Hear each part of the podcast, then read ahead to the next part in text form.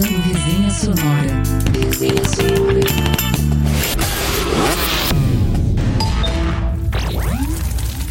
Sejam bem-vindos, conectados ao nosso Resenha Sonora edição número 6. Estamos aqui, eu, Vinícius Albinicense, e meu amigo João Melgarejo. É isso aí, nós voltamos aqui para nossa edição semanal do nosso programa de. Como é que é, João? O teu.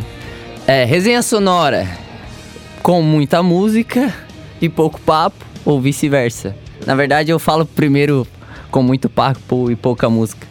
Mas enfim, é vice-versa. É, tá ensaiando ainda o próprio bordão dele, mas aos poucos começa a viralizar isso. Treinar, né? Até. É, tem que treinar, pegar o ritmo, mas enfim. ritmo. A gente voltou aqui pra. A gente vem pra nossa edição número 6 e o papo hoje vai ser focado numa. A gente fez aqui no, no, programa anterior, foi o dos namorados, e anterior a esse foi o do especial ao Gabriel eh, Diniz, né? Que a gente fez a homenagem ao falecimento dele. E teve um outro falecimento neste mês que aconteceu, que foi bem marcante. A gente conversando entre nós, a gente viu que a gente não podia deixar passar, né? Que foi o falecimento do vocalista, é, pianista, compositor, maestro, um multimúsico que foi completo, André Matos, ah, que eu particularmente sempre fui muito fã, fui um grande admirador da, da sua vida e obra, né? E a gente viu que a mídia em si não deu tanta, tanto espaço, não fez uma cobertura muito grande a respeito de um músico que tem mais de 30 anos de, de carreira, registrado em álbuns, em shows, eh, de reputação internacional. E a gente resolveu trazer aqui no Resenha Sonora, né, alguns dias assim após o falecimento, a gente fazer esse bate-papo aqui sobre a carreira do André Matos, né, João? Isso mesmo. O André aí que construiu uma carreira de inúmeros sucessos, né? O Vini deve conhecer bem. Clássicos também, dentro desses 30 anos que ele teve de música, né? É, e dentro disso ele se tornou um músico idolatrado. Dentro do Brasil, aqui no Brasil, né? E fora também. Sendo referência para inúmeros vocalistas do mundo. É, graças à sua voz marcante, poderosa e aguda. É, mais do que isso, ele era um compositor e pianista de respeito. Sempre foi igualmente lembrado por, por essas habilidades que ele tem, teve. É, e diferente do, do programa que a gente fez pro Gabriel Diniz, que foi um clima um pouco mais é, triste, solene, né, com, com as notícias que repercutiram na, na época, ah, hoje a gente vai aproveitar que o André tem essa carreira vasta, tem passagem em diversas bandas, diversos projetos, e recordar, né, na cada bloco a gente vai fazer um retrospecto, uma retrospectiva de como foi a carreira do esse legado que foi deixado pelo André Matos, né? E até pra quem não conhece, né, ou não conhecia o André, também é bom. Esse programa vai ser voltado praticamente pra pra toda essa carreira que ele teve nesses 30 anos. E a galera vai poder ficar por dentro. Eu conheci ele graças ao Vini, né? O Vini sempre me falava dele, tocava no Angra e tudo mais. Se eu não me engano, o Vini foi no show, ou abriu um show Isso. deles, né? Isso, a gente fez o show pro Angra em mês passado, Mês passado, né? ali em. Sara, é, no caso o Angra que atualmente está com com o Fábio Leone no- nos vocais, já teve outras formações desde a saída do André Matos. A gente vai conversar sobre essa passagem do André pelo Angra, que foi fundamental para o Angra ser o que o Angra é hoje. E, né, eu sei que quem conhece o Angra acaba conhecendo o André Matos, né? Inevitável. É, e também é, eu, eu também soube da morte dele graças ao Twitter e também vi que, cara, a mídia meio que foda-se, não lembrou dele, né? Dif- diferente pro, do Gabriel Diniz, que tava toda hora na mídia, é, sites, Facebook, Instagram, Twitter, bomba, bombou, bombou. E eu também acho que um pouco disso é pelo gênero, né? O gênero, no estilo musical ali que o Gabriel Diniz tocava meio que o sertanejo, que digamos que é um pop do Brasil, sertanejo é o forte aqui. E. E eu só fiquei sabendo da morte graças ao Twitter, que eu também sigo alguns amigos que gostam de rock, né? Não é muito a minha praia, mas eu também curto.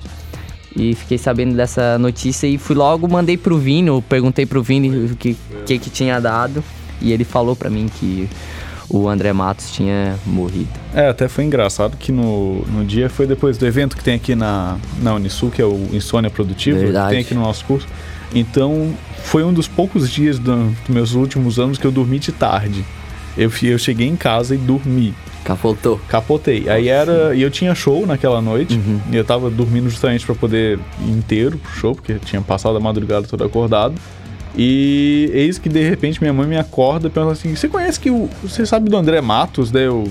Já, eu- é engraçado que na hora que ela me perguntou isso. Ma- Mas ela conhecia ele já da banda? ou Não, não, porque ela não era muito íntima, assim, Ah, do, tá. desse gênero, do Uhum. que o André fazia parte. Mas ela perguntou assim: Você conhece o André Matos? Aí eu, na hora, eu, eu já me bateu assim, um. um- já sabia. deu? Porque pra alguém te acordar perguntando de uma pessoa certeza. aleatória que tava. O André Matos, ele não tava na mídia recentemente, né? Ele tava tocando com o Xamã.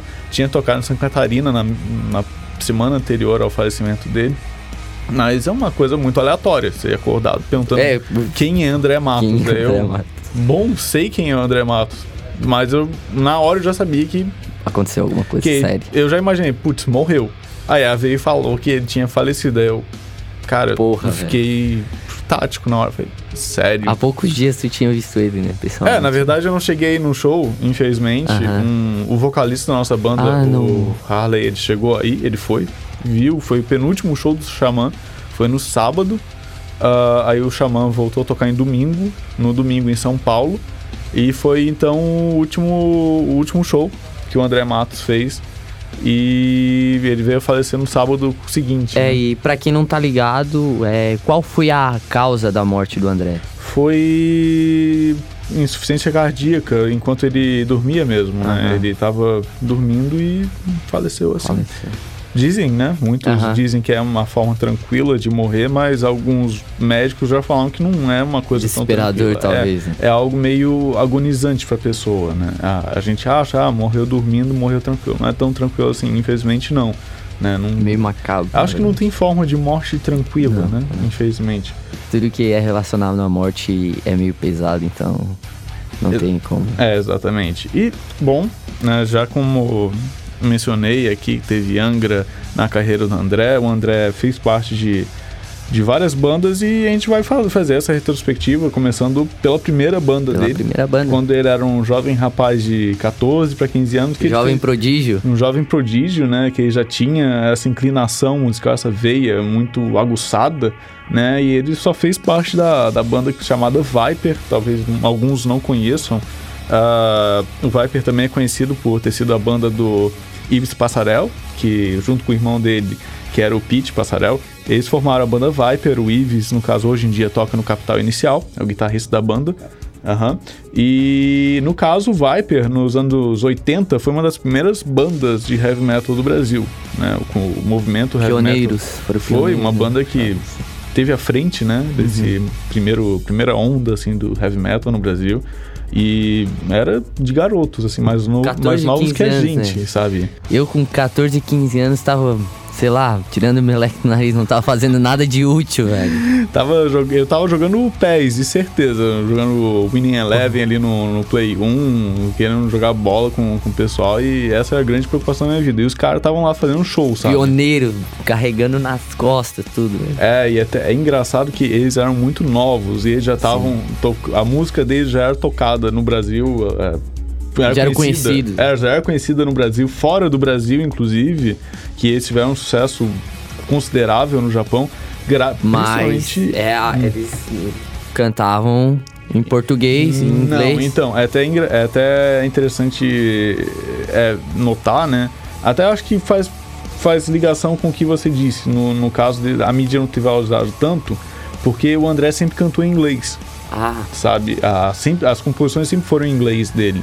Então, por isso, talvez a mídia não tenha dado tanto valor assim, porque era música que ah, acaba soando internacional para as pessoas, Sim, né? Não parece que é. é uma coisa tão próxima. não é daqui. É um, é um dos problemas de você fazer música em inglês aqui no Brasil. Tanto é que as bandas tipo Sepultura, Angra, que cantam em, em inglês, elas, acredito eu, que tenham mais sucesso até fora do Fora, Brasil, né? têm uma Hum, reputação mais grande, visibilidade. tocam em grandes festivais fora do Brasil, então acabam sendo às vezes mais valorizados lá fora que aqui mesmo, né? Seus lados positivos e negativos. Isso, é. E aí no Viper, o André, ele que fazia parte de um quinteto, ele participou dos dois primeiros discos, né, as primeiras, as primeiras gravações do Viper. O primeiro que foi o Soldiers of Sunrise E depois o grande clássico do álbum, que até o do álbum, não, perdão, da banda que até hoje é lembrado entre os fãs de heavy metal e os fãs do Viper especialmente, que é o Theater of Fate, que foi lançado no começo dos anos, no final dos anos 80, se não me engano, 89. E até hoje é o disco que é lembrado pela Conhecido banda. Foi- por todo mundo. tem faixas que são memoráveis por causa do, do André Matos, por causa da banda, né, que acabou se tornando um, um clássico absoluto. O, já o Soldiers foi lançado em 87, né? Isso mesmo, e segundo o próprio André, né, em uma entrevista feita em 2013, o álbum, né, foi feito em um tempo, um tempo bem curto.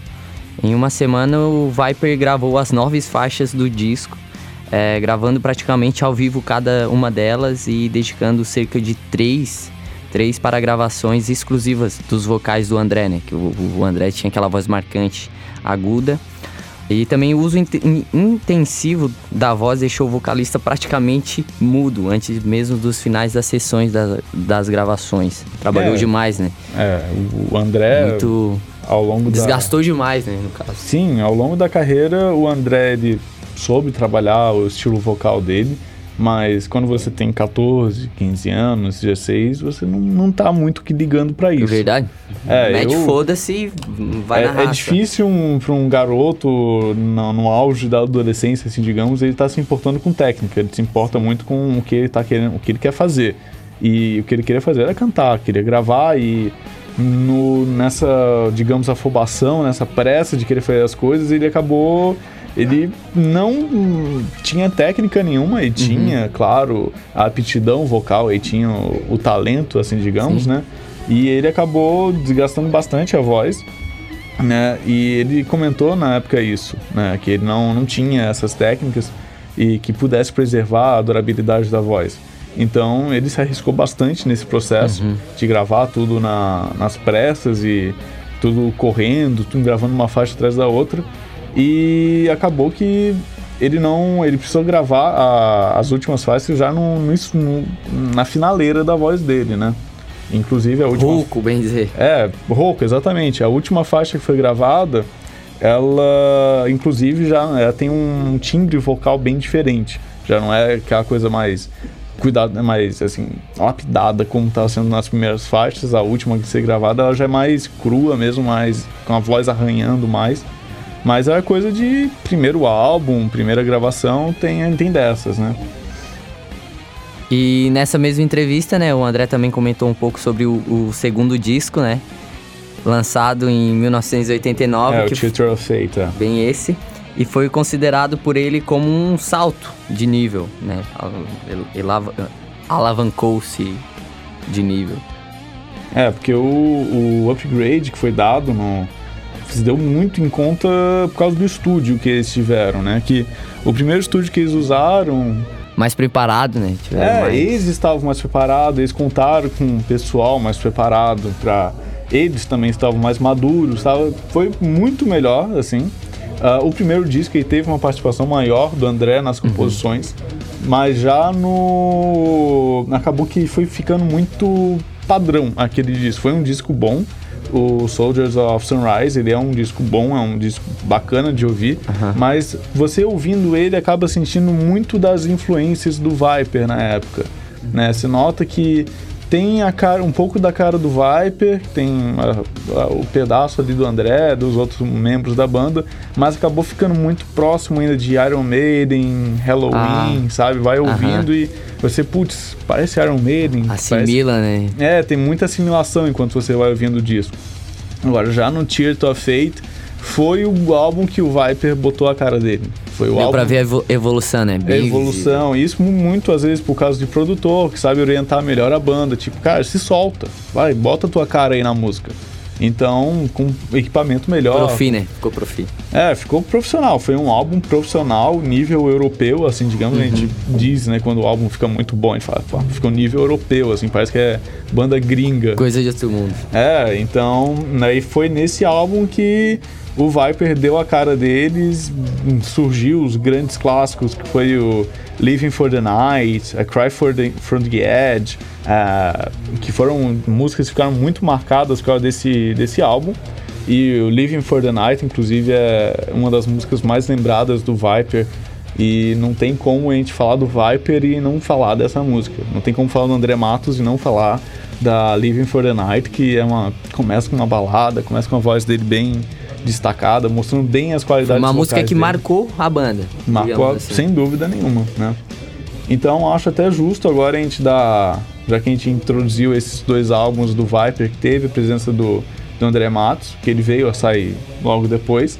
Então a gente vai puxar aí o primeiro intervalo e deixar pra gente ouvir agora os três sons aí do Viper, né? Vamos tocar agora duas músicas do desse álbum que foi o Theater of Fate. Vamos ficar com Living for the Night e A Cry from the Edge. E depois com a música do primeiro álbum que foi Nights of Destruction. Voltamos com Resenha Sonora. Fala aí, conectados! Sejam bem-vindos ao nosso segundo bloco, segundo tempo aqui do Resenha Sonora. Voltamos para falar um pouquinho mais do André Matos, né, João? Isso mesmo. Vamos continuar aí nessa nesse programa maravilhoso que a gente tá falando um pouco sobre o André, André Matos e a sua história, Isso aí. fazendo uma homenagem.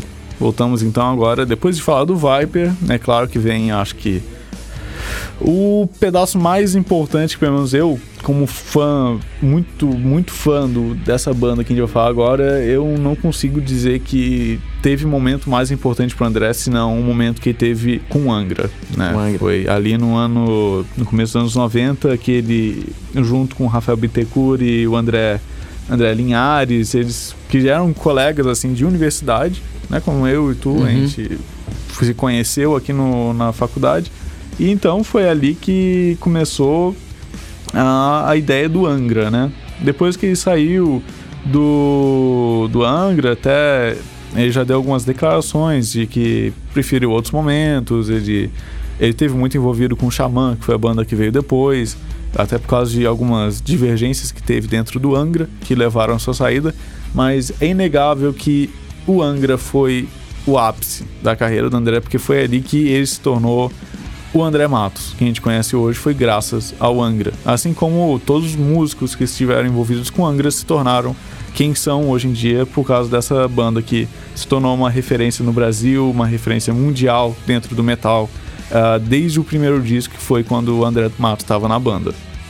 Isso mesmo, e a formação do, do Angra sofreu algumas mudanças né, entre no, o, nove- 1991 e 1993. E, e agora a formação, né, a formação clássica do Angra era composta por André Matos no- nos vocais, Rafael e Kiko Loureiro, Loureiro na guitarra, Luiz Mar, Mariucci no baixo e Ricardo Confessori na bateria, que apesar, apesar de não ter participado das gravações do álbum, ali o Angels Cry, e fez parte do grupo que div- divulgou e ganhou reputação graças a inúmeras músicas deste álbum, que tornaram verdadeiros hinos na cena do metal nacional e o Vini pode falar um pouquinho mais sobre isso, né? É, o Como álbum, fã. o álbum Angels Cry, ele é assim divisor de águas assim no, no metal nacional, porque ele teve o que foi feito no Viper, que já era sensacional, e aí veio o que estava sendo feito no Angra ah, e eu nunca vi essa foi, dia. assim, de outro Olha mundo riqueza o que o Angra fez na naquele as Porque tinha muita influência diferente. europeia, realmente, Olha música essa, clássica europeia, lindo, que era realmente o que o André Matos gostava. Ele Mas tinha influência, ele cresceu e se tornou praia, vocalista mesmo por causa das suas influências só de Aerosmith, de Queen, que ele admirava muito. Mas o André é Matos não tinha pretensão de ser vocalista.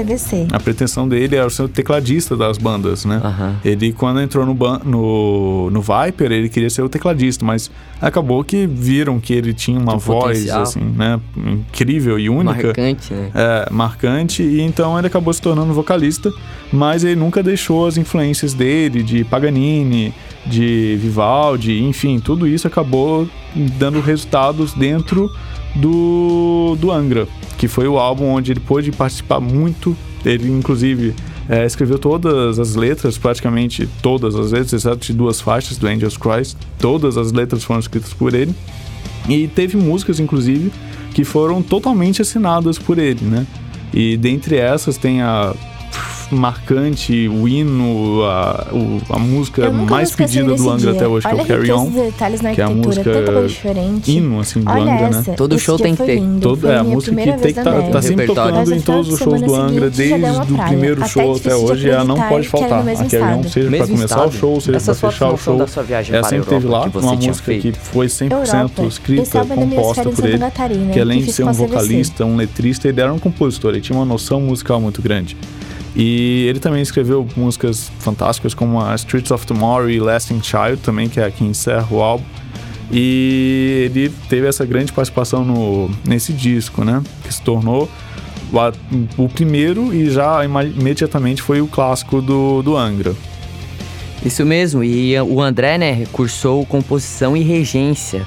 E foi nesse curso na faculdade em Santa Mercila, Merc- Mercila- Marcelina. Marcelina, desculpe o erro, em São Paulo, que ele conheceu os guitarristas que deram origem ao projeto Angra, né?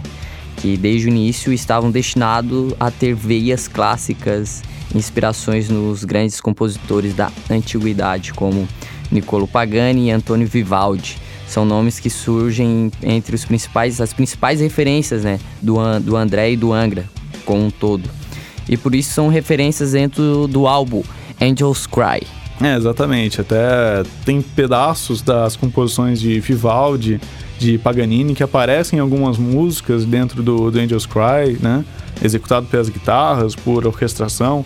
E tudo isso foi muito por influência do próprio André Matos, né? Ele que dava esses pitacos, mas é, você vê que não era um trabalho solo, né? Tinha a aceitação de toda a banda. Da banda, toda a banda né? estava inclinada, teve a influência do empresário na época também que comprou essa ideia, né, de uma banda misturar o metal com música clássica, juntar numa coisa só, o metal sinfônico, né, como é, é chamado. Então o Angra, quando trouxe isso pro Brasil, que era uma coisa que já era um pouco executado na Europa, foi um, uma coisa muito inusitada, muito diferente, né? Mas até chegar nisso aí, o Angra realmente ele teve na Europa, ele teve imergido lá no, no cenário europeu. Foi uma banda que teve privilégios de poder gravar esse primeiro álbum já na Alemanha, por exemplo, que foi um estúdio de ninguém mais, ninguém menos que Kai Hansen, para quem conhece. É o guitarrista fundador do Halloween, do Gamma Ray, que são bandas gigantes desse mesmo gênero do Angra, que é o metal sinfônico, metal melódico, é, que é também o power metal, na verdade, como é chamado. E teve toda essa influência de estar nesse cenário e fazer parte desse, desse grupo de power metal europeu. Logo de cara eu já estava pegando essas influências. E mais, o próprio André disse que não foi uma situação muito fácil logo de cara. Ele passou por algumas situações complicadas, que, como por exemplo, o estúdio ficava dentro de um bunker, que era remanescente da Segunda Guerra Mundial. Mentira. É, sério? Cara, Então- desculpa o palavrão, mas é impressionante isso. Não, agora tu, tu imagina, tu, tu vai gravar na Europa, tu fala assim, cara, a gente vai gravar um álbum na Europa, beleza? A gente Sim. vai lá pra Europa gravar Aham, um álbum, gravar na um- Alemanha, na, na casa do Kai Hansen. Aí tu chega lá, é um bunker abandonado da Segunda Guerra Mundial, da Alemanha. Caramba, velho. Tá ligado? Então era um lugar um úmido, um lugar fechado, um lugar que pra quem tem claustrofobia Nun- Meu Deus do céu, cara. É até. Fiquei bastante surpreso e até estranho, né? Meio confuso isso, eu não sei. é confuso. E, e bom, é, se a primeira experiência com Angra foi assim e resultou algo que se tornou um marco no heavy metal nacional, imagine se fosse num lugar um pouco mais arejado. foi exatamente isso que a banda foi buscar, né? Pra, para a composição do disco seguinte. E o Vini deve conhecer bem também. A, a banda se reuniu e isolou em um sítio no interior, interior de São Paulo durante quatro meses para criar o que seria o fruto da mais nova sessão de gravações na Europa, Holy Lands. É, no entanto, o disco acabou levando oito meses para ser concluído. Já em cima do prazo, por conta das greve, graves, os graves problemas né, nas cordas vocais do André, né, que lesionou durante as turnês do Angels Cry. É, porque a- no Angels Cry, a- as músicas do Angra elas sempre foram com o tom muito acima, né? Então exigia muito do vocal do André, André né? Matos. mesmo aí já sendo E ainda mais em uma turnê, né, cara? Que é, é, show. em turnê, é show toda hora. Toda hora. Não, não- é difícil você manter um cuidado vocal, porque você tá tocando de noite, a temperatura às vezes são baixas, ainda mais que eles estão fizeram turnê internacional já. Tocaram em condições de frio, enfim, tudo isso acaba prejudicando muito a voz da, do cantor, né? E então ele, como são músicas que tem que cantar muito alto, assim, digamos, né, em alto em termos de, de tom, tem que cantar agudo, de uma maneira mais fácil de compreender, e praticamente gritando, né? Então fica difícil de você manter bem suas cordas vocais, já que o instrumento do vocalista é a própria voz, é o corpo, né? Então, no momento que ele foi fazer a gravação do Holy Land, ele não tava com a voz ainda legal, acabou que prejudicou, atrasou bastante, mas deu tudo certo e deu para aproveitar esse período de composição lá no, no sítio, que é no interior de São Paulo, que era do, se não me engano, foi o sítio do Rafael Bittencourt, ou era do Ricardo Confessori, era de um dos dois do sítio, se não não enganado. E foi ali que surgiu hum, músicas que foram também antológicas dentro do Holy Land e muitas dessas músicas tiveram histórias bem inusitadas, né?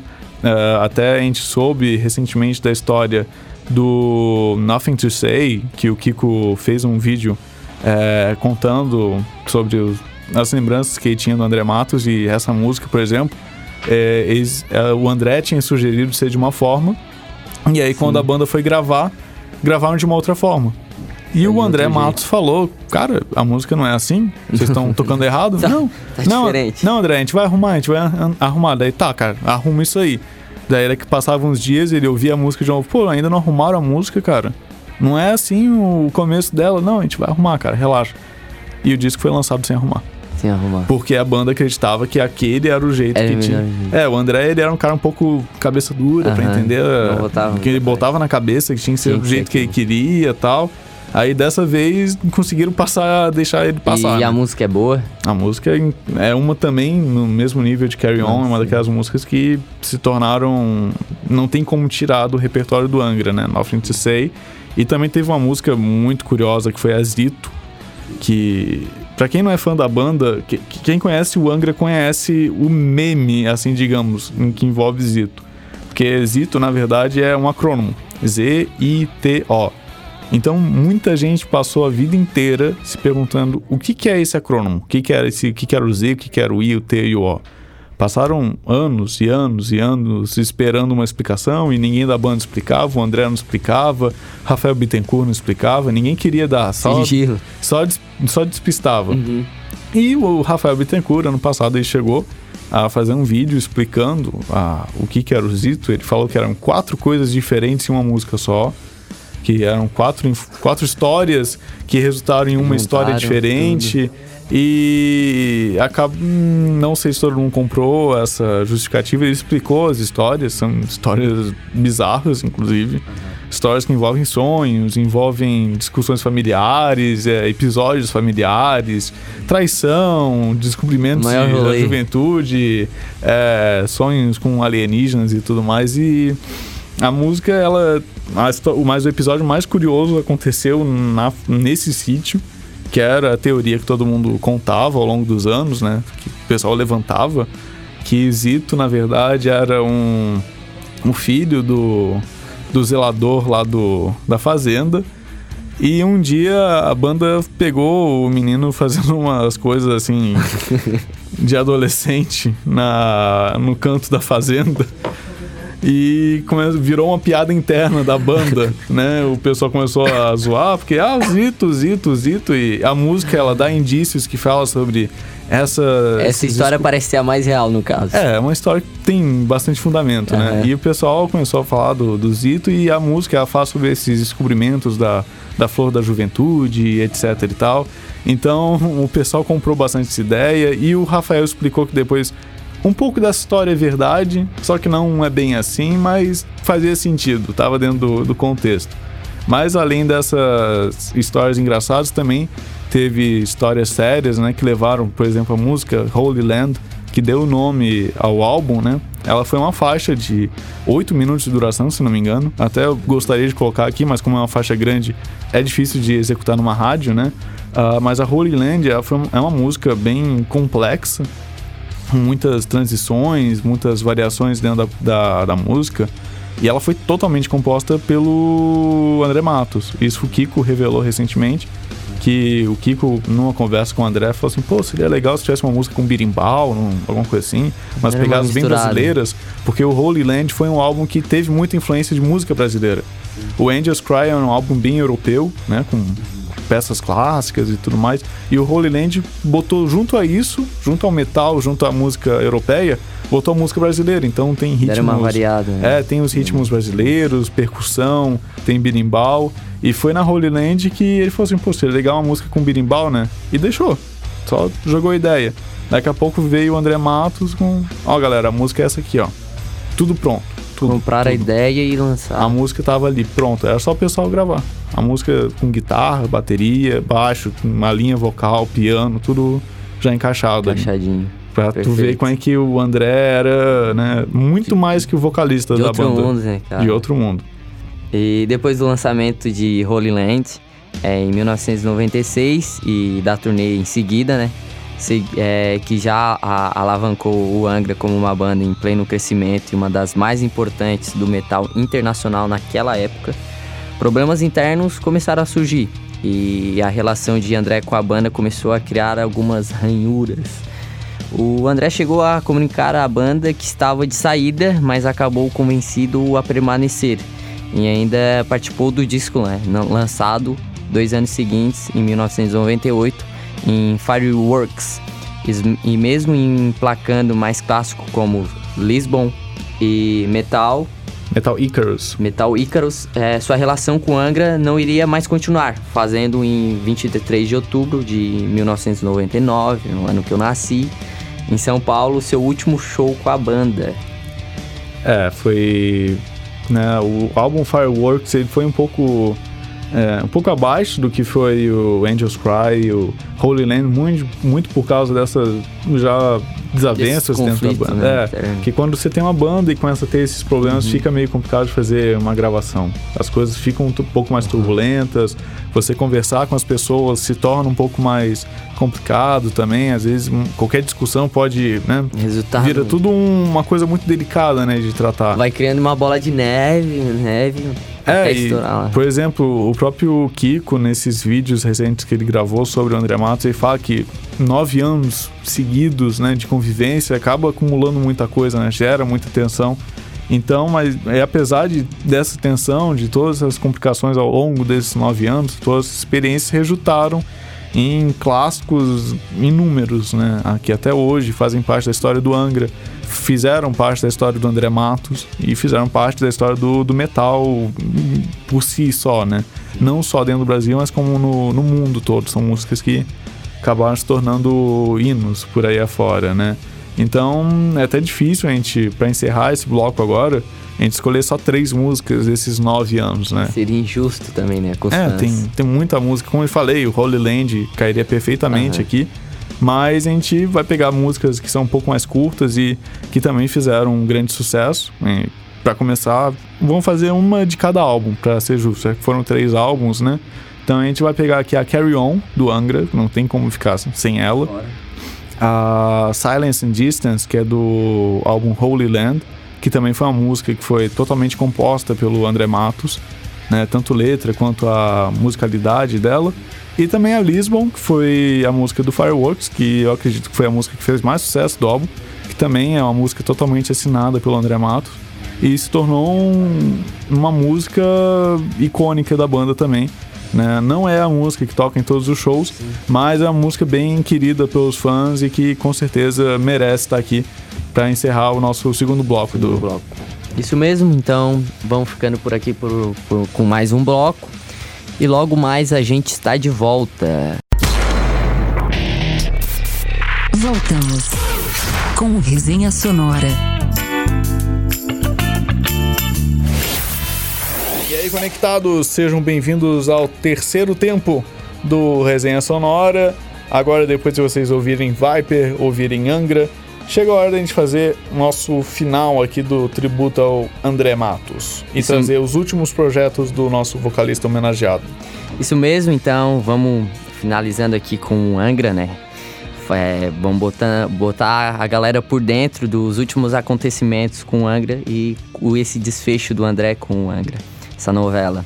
Então, o Angra sofreu uma perda massiva no início dos anos 2000, além de André Matos, Luiz Mariucci e Ricardo Confessori é, deixaram um grupo e formaram juntos uma nova banda, o Xamã. Xamã. Para completar o conjunto, Hugo Meriucci, irmão do baixista Luiz, integrou, in, integrou o Xamã como guitarrista e assim deram início à, à banda, né? Que para muitos acabou por rivalizar e disputar o topo da cena metal com o Angra. Isso, é porque ali o, o Angra, quando ele surgiu nos anos 90, uh, ah, ele rivalizava muito com. Não uma rivalidade de in, inimizade, Sim. mas quando você tem duas empresas, assim, digamos, que estão no mesmo nicho, nicho de né? mercado, né? né? A gente acaba. Existe uma rivalidade, né? Porque, Verdade. Sim. Apesar de que em bandas não precisa você escolher uma e não ouvir sim. a outra, né? Mas acaba disputando, por exemplo, a capa das revistas, o topo das vendas, quem é que vai ser a, a música mais ouvida, a música mais né, escutada nas rádios, enfim. Sim, e aí surgiu o Xamã, né, que tinha um estilo sonoro muito similar ao Angra, né? Tinha mesmo uma pegada de metal melódico, Sim. metal com, com pegadas de influências clássicas, influências brasileiras. E aí, ali no começo dos anos 2000, veio essa grande rivalidade entre Angra e Xamã, que estavam disputando capa das. Como eu disse, disputavam quem é que ia sair na, nas revistas de metal na, em cada mês, quem é que ia receber as melhores avaliações na, dos discos, qual a música que ia reproduzir mais vezes no, na MTV, por exemplo, que na época também estava bem alta. E o Xamã, uh, por um tempo, conseguiu ficar inclusive à frente do Angra, né? Que quando o Xamã começou, o Angra lançou o Rebirth, que foi o álbum de 2001, e logo depois o Angra veio em 2004 com um álbum que até hoje é muito aclamado, que foi o Temple of Shadows. Mas em paralelo a isso, o Xamã veio com seu primeiro álbum, que foi o Ritual, e nesse álbum tinha uma música chamada Fairy Tale, que foi a música que chegou não só ao nicho metal, mas ao nicho da música popular brasileira. Porque foi, um, assim, a música por si só é uma obra fantástica. Tava na boca do povo. Tava, mas ela chegou na boca do povo porque ela virou trilha sonora de novela. Ah. E isso foi uma coisa que o Angra não, não, tinha conseguido, Sim. mas o Xamã conseguiu. E tocou na novela O Beijo do Vampiro. Eu lembro de, um pouco dessa novela, eu era pequeno. Mas não sei se tu lembra, tu era mais pequeno ainda, João. Não faço ideia, eu tinha o quê? Dois anos. Não... Meu pai e minha mãe provavelmente, mas eu não, não cheguei a ver também. É, se não me engano, foi novela das sete, se eu não estou enganado. Ou foi novela das nove? Posso... Não, novela das sete. Tem quase que foi novela das sete. E aí o Fairy Tail foi a música que estava na trilha dessa no... na novela. E ela acabou virando uma música muito pedida nas rádios, muito pedida na MTV, né? Porque quando a música vai para uma novela, ela se torna um uhum, hit sim, instantâneo, com né? Certeza. E aí o Xamã teve esse benefício, né? A música se tornou um, uma febre na época, porque ela tem uma melodia bonita, ela tem um peso também, que ela começa no piano e voz do André Matos de uma maneira muito bem aplicada, né? Como sempre, como era de se esperar dele. E depois entra todo o peso da, da banda e ela se tornou uma música muito popular na época e foi uma, mais uma vez uma música de total composição do André. Então ele conseguiu colocar uma música dele no, no meio do povão, assim, digamos, Sim. né? E acabou se tornando viral. Na época não se usava esse Sim. termo, mas era uma música viral. viral. Da forma que tinha no, nos meios de comunicação Espalhou muito ali fácil, de 2004, né? E além da Fairy Tale, Teve também a For Tomorrow e Distant Thunder desse mesmo álbum. E todas as faixas desse do Ritual foram tiveram suas letras compostas pelo André, né? Tendo algumas músicas tendo sido totalmente compostas por ele, como a própria Fairy Tale. E após o sucesso estrondoso de Ritual, a banda buscou uma sonoridade é, mais crua, mais direta, e foi assim que chegaram a Reason, Reason, não, desculpe o meu inglês, né? Tô treinando ainda, mas o Vini eu acho que pode. Mas pior que ele falou certo. Falei certo. Então desculpa de novo, não falei certo. E sua capa melancólica e com ar de tristeza parecia indicar algo. Mais uma vez, apesar, apesar de emplacar sucessos como Innocence e a própria Reason, André de decidiu encerrar sua participação com a banda após é, excursionar em promoção do lançamento do álbum de 2005 e 2006. E em 2006, né, o André deixou o Xamã. Isso, é, ele acabou ele teve presente, ele teve essas participações com o Xamã, a banda continuou é, com outra formação após isso. A banda acabou e a banda acabou voltando nos últimos anos, né, para uma turnê especial, assim, digamos. Mas até voltar ao Xamã, o André teve passagem por vários projetos, várias bandas e chegou principalmente a lançar sua própria carreira solo, né? Que aí ele teve a banda, digamos, a banda André Matos, onde a atração principal era de fato ele, né? E já tinha uma bagagem que permitia ele vender seu próprio nome como projeto. E chegou a emplacar algumas músicas que se tornaram é, famosas no, para os seus fãs, principalmente, Sim. né? Que foi a Letting Go e Time to Be Free. Né? E ele acabou conseguindo um certo, não tanto sucesso quanto tinha com o Xamã, né, com, com Angra. Viper, mas ele teve uma repercussão, conseguiu excursionar bem, é, levando seu próprio nome, sempre tocando, fazendo tributo à sua própria história com essas bandas, não Sim. deixando de lado né, o que ele tinha feito. E acabou também tendo participação que vale ser ressaltado, como por exemplo a banda Sinfonia, Sinfonia, junto com o Timo Tolk, que é um guitarrista finlandês muito virtuoso, que é muito famoso no meio do metal, e acabaram lançado, lançando um álbum em Paradiso, que foi uma, um álbum onde o André escreveu todas as músicas, todas as letras, e o. Timo escreveu todas as composições por si, né? Então juntaram as duas coisas e era uma mistura do Avantasia, o Avantasia não, perdão, do Stratovarius. Stratovarius. Uma mistura que eles disseram que era uma mistura dos Stratovarius com Angra, que não era uma coisa para surpreender ninguém. Era Sim. só para mostrar o que, que seria se misturar essas duas bandas. Então acabou saindo um resultado bem interessante. Vale a pena para quem não conhece conferir. Para quem é fã das duas bandas, né? É um resultado bem curioso, né? E inclusive, né, amigos de renome foram muitos foram muitos de, na carreira do André, né? Não dá para deixar de mencionar a participação dele no projeto de Tobias Sammet, é, a, a Fantasia. A Fantasia. A Fantasia. Estando é, nos dois.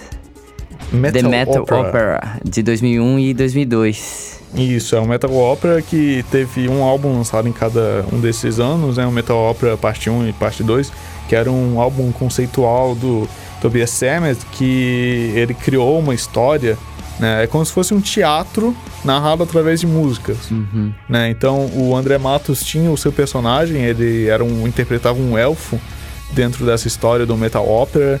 E aí ele, em algumas faixas, ele surgia com a sua voz e fazendo sua participação. Era bem teatral mesmo, bem ah, ópera, né?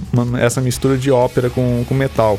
E isso era a prova de que ele participando desses projetos, tendo essas amizades, era só a prova de como que o André era respeitado, né?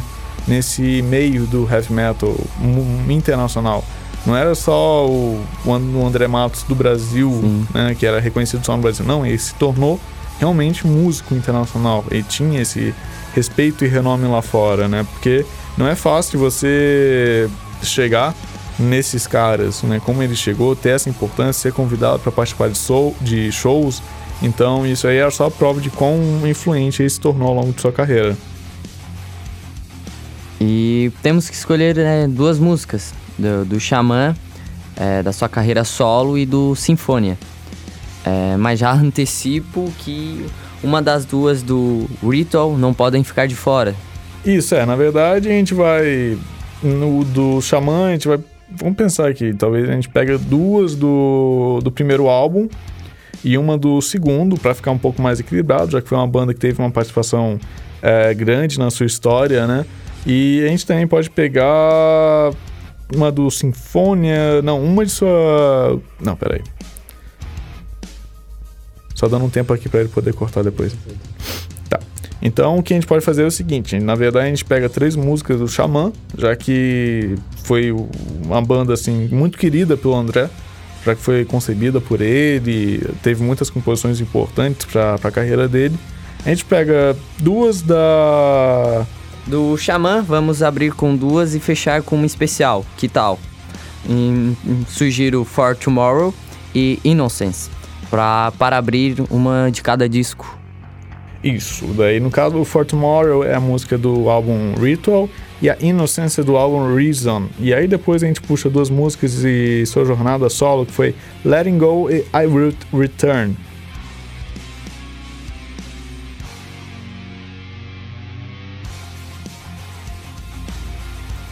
Tá, e depois a gente puxa a música do Sinfonia, que é Fields of Avalon, que abre o trabalho Empire Dizon, né, que foi o álbum lançado. E, claro, para encerrar o nosso resenha sonora especial de hoje, a gente não pode deixar de encerrar com a música que foi a assinatura que, pode, que sintetiza melhor a carreira do André, que foi a Fairy Tale, né? Isso mesmo, então vamos encerrando o nosso resenha sonora especial. E acompanhem a gente nas nossas redes sociais, no Instagram com Rádio Conecta e no Facebook com Rádio Conecta. A gente também tem um app, né? Que tu pode ir na Play Store e só botar lá Rádio Net e lá tu vai achar o nosso Rádio Conecta. No caso, tu bota lá conecta.webradios.com com, que tu vai achar a nossa rádio lá. E é isso, galera. Fiquem conectados. Abraços, beijos, se cuidem. Resenha sonora com muito papo e pouca música e vice-versa. Hoje com muito, muito papo, porque rendeu a nossa conversa aqui do André rendeu, Matos. Rendeu, E agora fiquem aí com essas últimas faixas em homenagem ao grande André Matos. Deixo esse tributo ao nosso mestre e também um abraço a todos vocês que curtiram aqui conosco esse, essa review da carreira de André Matos. Um forte abraço e até a próxima!